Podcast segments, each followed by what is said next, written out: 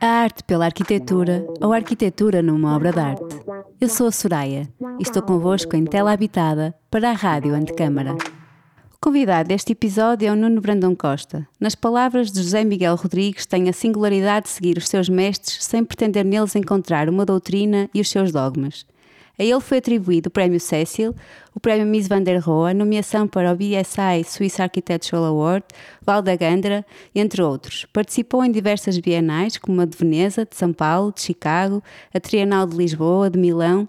Foi, aliás, curador, juntamente com Sérgio Má, da 16ª Bienal de Arquitetura em Veneza, com o tema Public Without Rhetoric. Nuno Brandão Costa complementa ainda a sua prática com o ensino, enquanto professor e crítico convidado em diversas instituições, tais como no Porto, Navarra, Lausanne, Harvard, entre outros.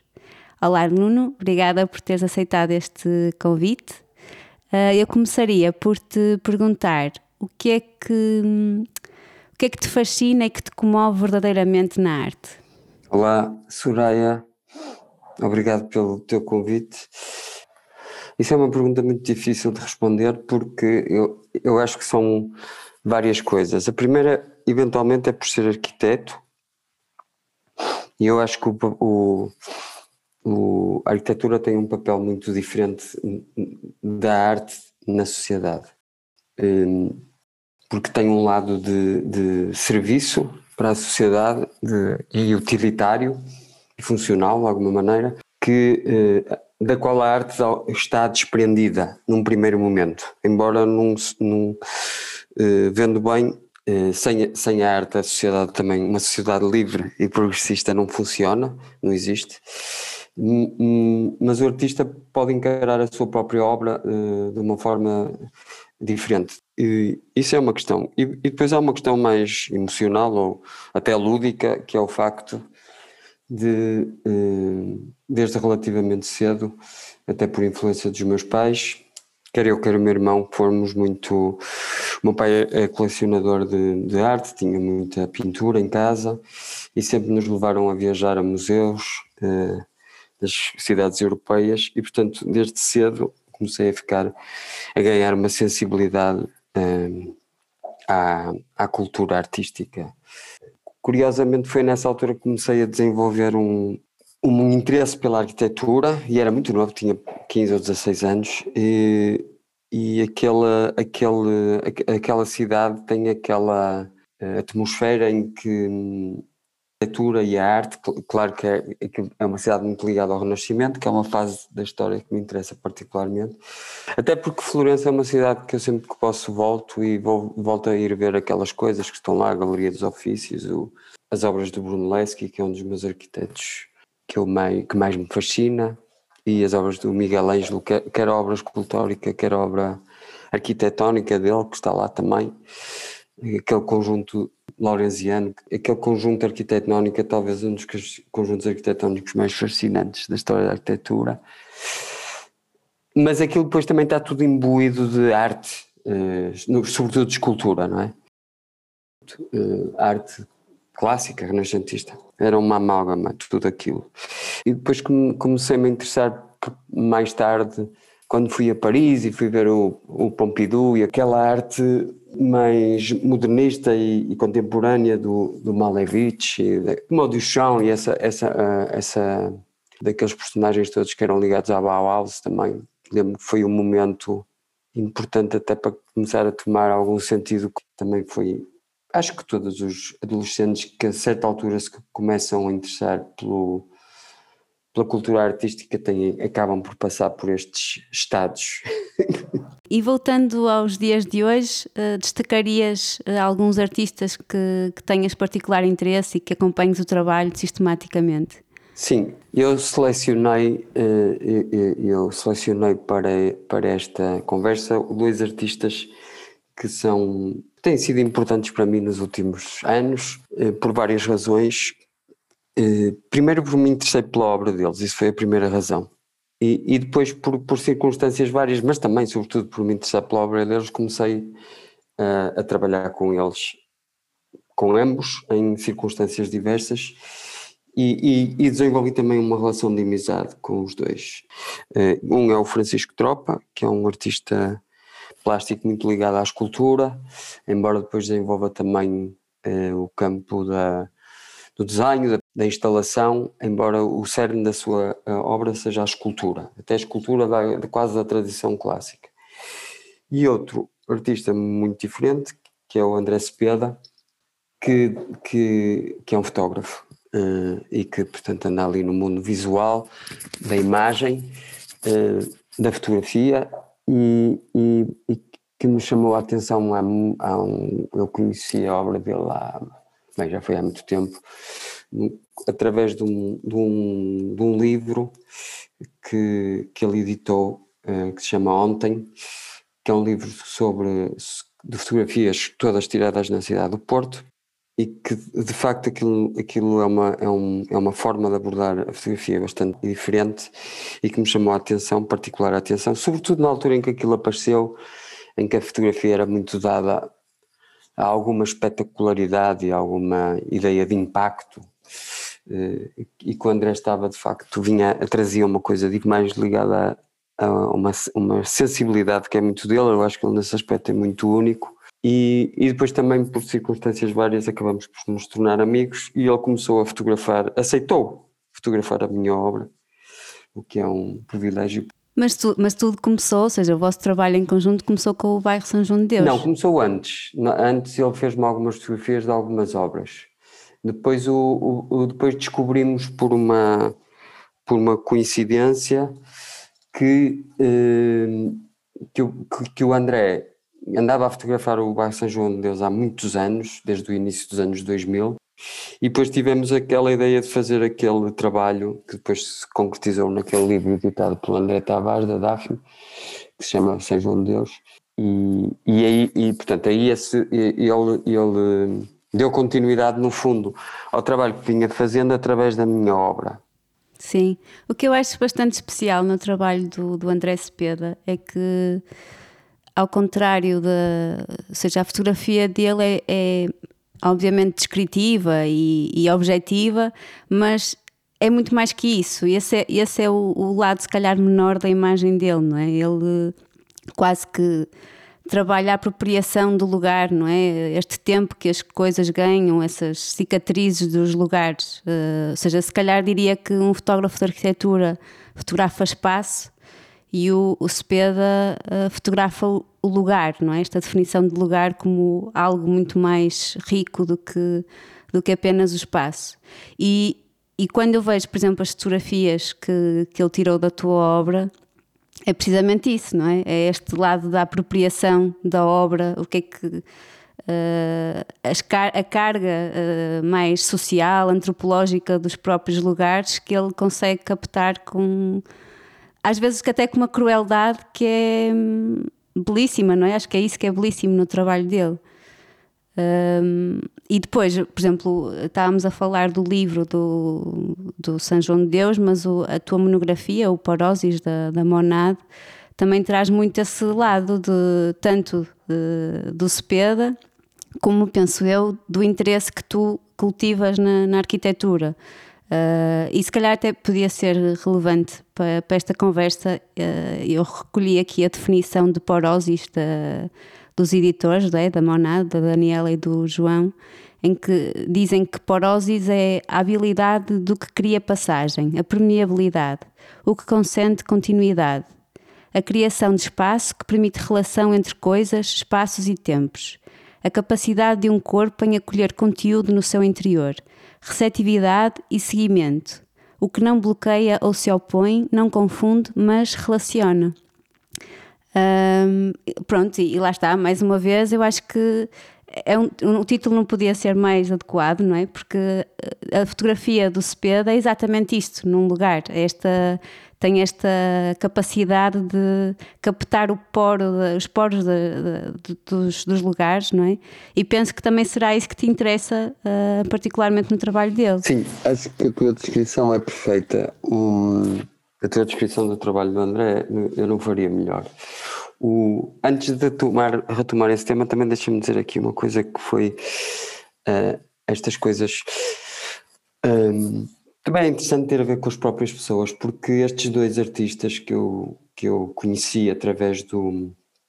Depois também houve um, um, um amigo comum a nós todos, que é o Sérgio Mato, quem eu sou amigo há, muito, há muitos anos, há muitas décadas, que nos, apresent, que nos apresentou de alguma maneira e nos, e nos, e nos eh, fez desenvolver esse interesse mútuo, porque ele próprio achava que, que nós tínhamos, eh, conhecendo conhecendo-nos a todos, que nós tínhamos pontos em comum. E, e, e, porque estas coisas às vezes não funcionam, não é? Há artistas que eu posso gostar, mas depois as coisas não, não funcionam, até por uma questão pessoal ou o que for.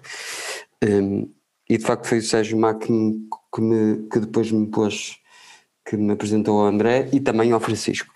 Portanto, ele acabou por ser aqui um pivô nisto tudo.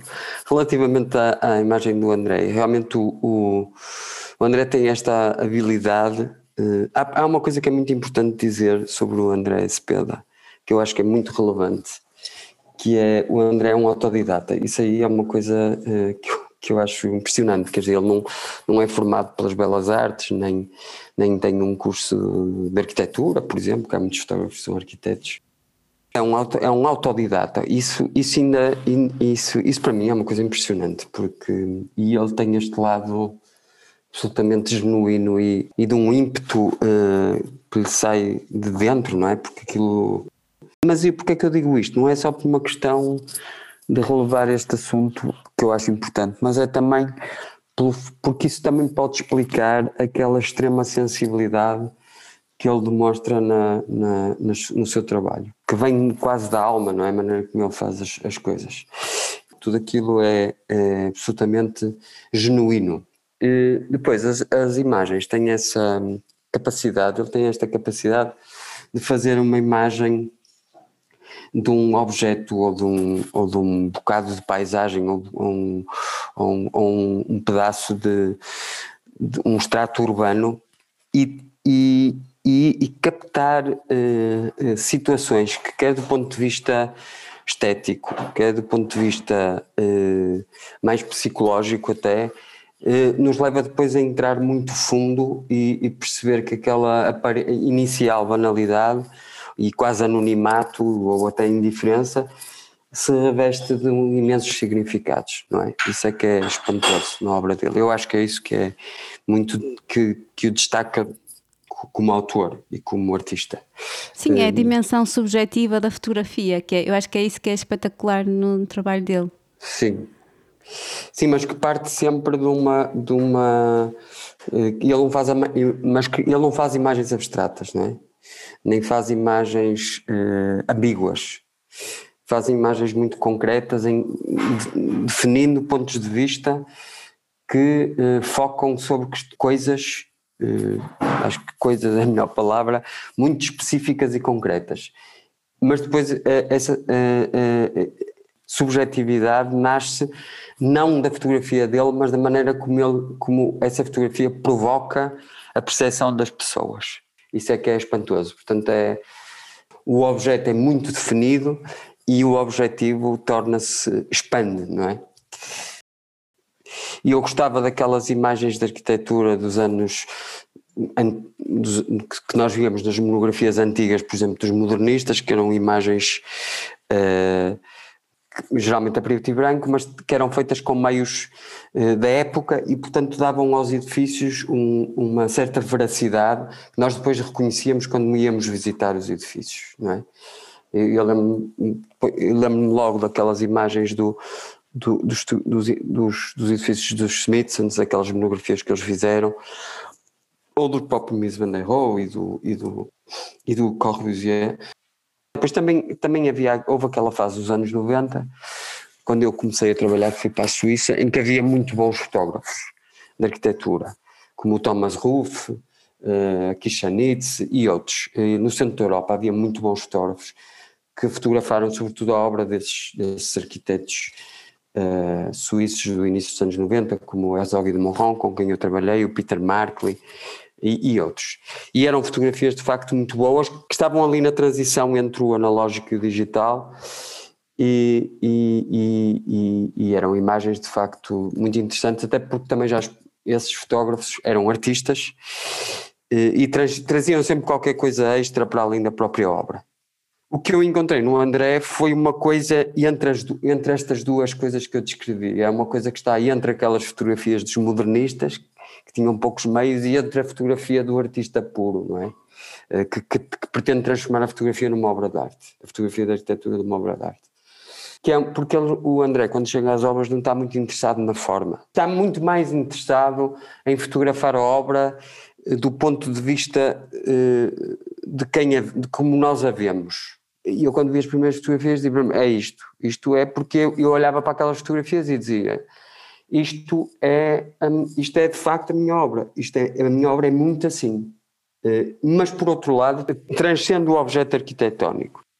Sim. No caso do, do Francisco Tropa, uh, o Francisco trabalha, como tu disseste até no início, desde o desenho à escultura, à performance até, Uh, e os temas também, também são muito diversos, ou seja, eu acho que tem sempre esta a temática do tempo, que é transversal a quase todas as, as obras ou exposições, mas tem muito a introdução do corpo, a morte, a natureza, a paisagem, o mora, o lado arqueológico. O que, é que, o que é que te interessa mais na obra do Francisco Tropa? O que me, o que me fascinou na obra do Francisco, que eu acho que é, é como na questão do André, há uma, há uma coisa dif diferente, não é? Difícil de caracterizar até. Sim. Sim. E, e, ambos são artistas difíceis, que também é uma coisa que me interessa até na arquitetura. Eu gosto de arquitetos, por exemplo, difíceis, como o Markley e, e outros. Uh, foi, de facto, esta, esta capacidade, de, através de uma forma de arte que é, um, sobretudo através da escultura, embora ele depois também trabalhe o desenho e não sei o quê, mas vamos, podemos nos centrar na escultura, porque é o corpo uh, nuclear da sua obra, e ele, ele aborda temas uh, que também me interessam na arquitetura, que são os temas da cultura uh, ocidental da antiguidade mitológica. E a sua obra tem sempre a ver com isso. é um artista que, aliás, como o André, é muito pouco formalista, portanto, exige um, um, não é imediato, nada daquilo é imediato. Uh, há sempre um trabalho conceptual e teórico anterior à definição da própria obra, mas que depois é muito fácil de identificar. E, e ele parte muito desta coisa da tradição clássica, das, da mitologia greco-romana, uh, da antiguidade, uh, para produzir objetos contemporâneos que é uma coisa que eu acho, os arquitetos que eu mais aprecio também eh, fazem isso, quer dizer, são arquitetos que vão buscar a tradição clássica, eh, a sua base, para depois produzir a contemporaneidade. Mas depois brinca muito também com, com isso, eh, quando, porque o trabalho dele ao mesmo tempo é muito tecnológico, se calhar. Tecnológico no sentido, mesmo que vá buscar uma tradição mais arcaica, não é? Ele tem muito interesse por estas questões do relógio da água, o relógio de areia, a ampulheta, o candeeiro a gás. Sim, mas são, mas sim, mas, mas tudo, por exemplo, mesmo as técnicas que ele usa, as técnicas uh, uh, escultóricas que ele usa, uh, são, vêm todas dessa tradição clássica e antiga, quer dizer, por exemplo, isso que tu disseste, o relógio de sol, o, o, e os materiais que ele usa também são todos da tradição clássica. Ele basicamente usa o o ferro, o bronze, aliás, ferro não usa, o bronze, a madeira, uh, o, latão, um, um, é tudo coisas que nos remetem para a cultura clássica. E, e, e, mas depois a sua obra é de uma, é de uma contemporaneidade inequívoca, não é?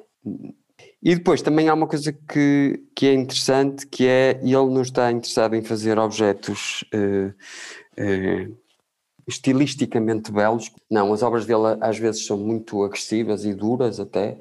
Uh, Estou-me a lembrar daquelas aquelas primeiras obras que ele fazia que era as alçadas em bronze, mas que evidentemente remetem para essa ideia do, da arqueologia e da antiguidade. E depois, a partir daí, uh, ele explora essa temática toda que tu enunciaste da própria vida, não é? Da própria vida e do homem, do sentido do homem, mas sempre através da história. e nesse sentido é muito arquitetónico. Sim, e depois também acho que, até acho que é uma das coisas que, que vai no seguimento do que estás a dizer, de a obra Uh, aliás, eu, eu, ele disse inclusive é isso, que a exposição, uma exposição dele é uma obra em si, que ele produz e transforma as peças para uma exposição específica, porque no fundo está a criar uma narrativa, não é?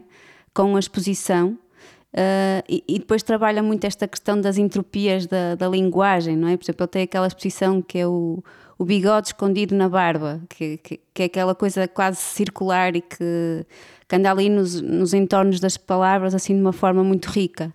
E há um texto até da hum, Joana Duarte, que eu acho que ela diz de uma forma muito pertinente, que que no fundo é como cada peça dele fosse revelando uma pista e a, outra, a, peça seguinte revela outra pista e tu consegues, no fundo, a leitura que tens do todo, da exposição enquanto uh, obra, é uma leitura por compreensão das partes, ou seja, separadas têm um diálogo particular, mas depois todas juntas eh, têm uma, uma narrativa muito própria.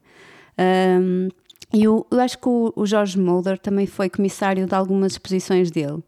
Ah, porque eu dei com um texto dele em que ele diz que, que eu também achei interessante, e é nesta lógica de continuidade da, da narrativa, que a obra do Francisco é como um curso de água, não é? que nasce numa montanha e à medida que vai descendo vai recolhendo água de, de regatos, de ribeiros e no fundo tudo aquilo hum, é sobre toda esta passagem dos vários lugares, uh, mas é sempre o mesmo curso de água, não é? Acho que isso é muito rico no trabalho do Francisco. E geralmente quando ele expõe, seja o que for, sejam desenhos, sejam esculturas, mesmo nos desenhos isso acontece. Uh, embora o desenho seja uma, uma, um, um, não seja tão recorrente na sua obra, mas ele tem muitos desenhos. Uh, mas seja o que for, o objeto exposto, há sempre uma ideia de relação entre as peças. Elas não têm autonomia de alguma maneira. E, e essa, essa relação explicita essa relação de processo mental, não é? Mas explicita também essa, uh, isto é a minha perspectiva, não é? A minha interpretação, mas explicita também sempre essa ideia, ideia de relação psicológica e temporal. Uh, uh, e, e se, se, nós virmos as, as, as, exposições dele, aliás, há, há, há, acho que foi já durante a pandemia, houve uma exposição dele no Quadrado Azul que era feita por uma série de peças, muitas peças, uh, dispares até no tempo, acho eu, e, ele, e, em que ele conseguiu relacionar aqueles elementos todos de uma forma lógica. porque depois, curiosamente, também há, outra, há aqui outro aspecto que me interessa aqui sobre os dois, estes dois artistas e relacionando com a arquitetura, é, que são ambos artistas muito racionais. Partem da racionalidade, da lógica para, eh, eh, para depois eh, atingir a, a subjetividade ou ambiguidade, ou como queiramos chamar. Eu até acho que, pensando na abordagem dos dois, tanto do André Cepeda como do Francisco Tropa, esta questão do da passagem do tempo e da, até da dimensão subjetiva do objeto uh, ou dos lugares do André, acho que é, é uma coisa transversal aos dois. Uh, por exemplo, não é, no André Cepeda uh, é muito óbvio, como eu estava a dizer no início, esta ideia de retratar a apropriação e a vivência dos, dos lugares. e o caso do Francisco Tropa, igualmente esta questão da temática da digressão e, e, do tempo, não é? Quando ele coloca um tronco de sobreiro que está infestado de, insetos, não é? Que vão comer o tronco e aquilo se vai reduzir a pó, ou quando vemos a, as peças de bronze com água uh, a cair, até quando ele uh, faz, recolhe papéis e deixa que, ele, que os papéis ganhem esta dimensão do tempo e depois vai buscá-los e desenha por cima. Uh, existe aqui esta hum, ideia de percurso e de processo que é bastante importante. E até como última pergunta, uh, acho que, aliás, a Filipa Oliveira, que foi curadora da exposição do Francisco Tropa na, na Fundação Carmona Costa, Uh, dizia uma coisa que eu acho que é bastante bonita, que é transversal, no fundo, aos dois artistas e à conversa que estamos a ter, que é que o Francisco tem esta coisa da poética da espera. uh, que eu acho que também é transversal ao André e que também acho que uh, é isso que te interessa na arquitetura.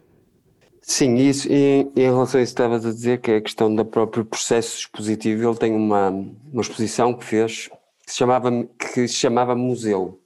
Não sei se conheces, mas se depois tiveres a oportunidade de ver. E que, quer dizer, é, é mais inequívoco era difícil, não é? E em que ele, e, e, e de facto isso que estás a dizer é verdade, e conhecendo e trabalhando com ele, isso ainda se torna mais óbvio percebe-se na obra que é essa coisa do próprio processo, quer dizer, para ele é muito importante a forma como a obra vai sendo montada, não é? Há um processo de montagem. Portanto, o objeto, de alguma maneira, nunca está eh, terminado. Essa, essa obra do, do museu é muito óbvia nisso, mas outras também. Há sempre uma ideia de uma, das coisas que a água que continua, eh, ele usa muita água, a poeira, a terra, é sempre esta ideia de, de, de, de, continuidade, de uma coisa que nós não vemos o fim, não, não percebemos o fim. Sim. E voltando a esta, esta ideia das coisas da sua da indefinição e, e, e do, do, inacabado, voltando até ao André, é uma, é uma coisa que também existe no André também, porque o próprio enquadramento que ele faz, a maneira como ele detalha às vezes um determinado enquadramento, uma pessoa não percebe o fim nem o princípio e portanto a obra fica mais aberta. E, e são coisas que me interessam mesmo na arquitetura. Seriam dois artistas à partida que eu diria que não colocava em diálogo e no final trabalham as mesmas, tocam em muitos temas e isso foi interessante para trazer para esta conversa. Por isso, muito obrigada. Obrigado, eu. Este episódio tem a produção de Francisco Petrucci. Tela Habitada integra a programação da Rádio Antecâmara. Acompanha-nos através do website, das redes sociais e do Spotify.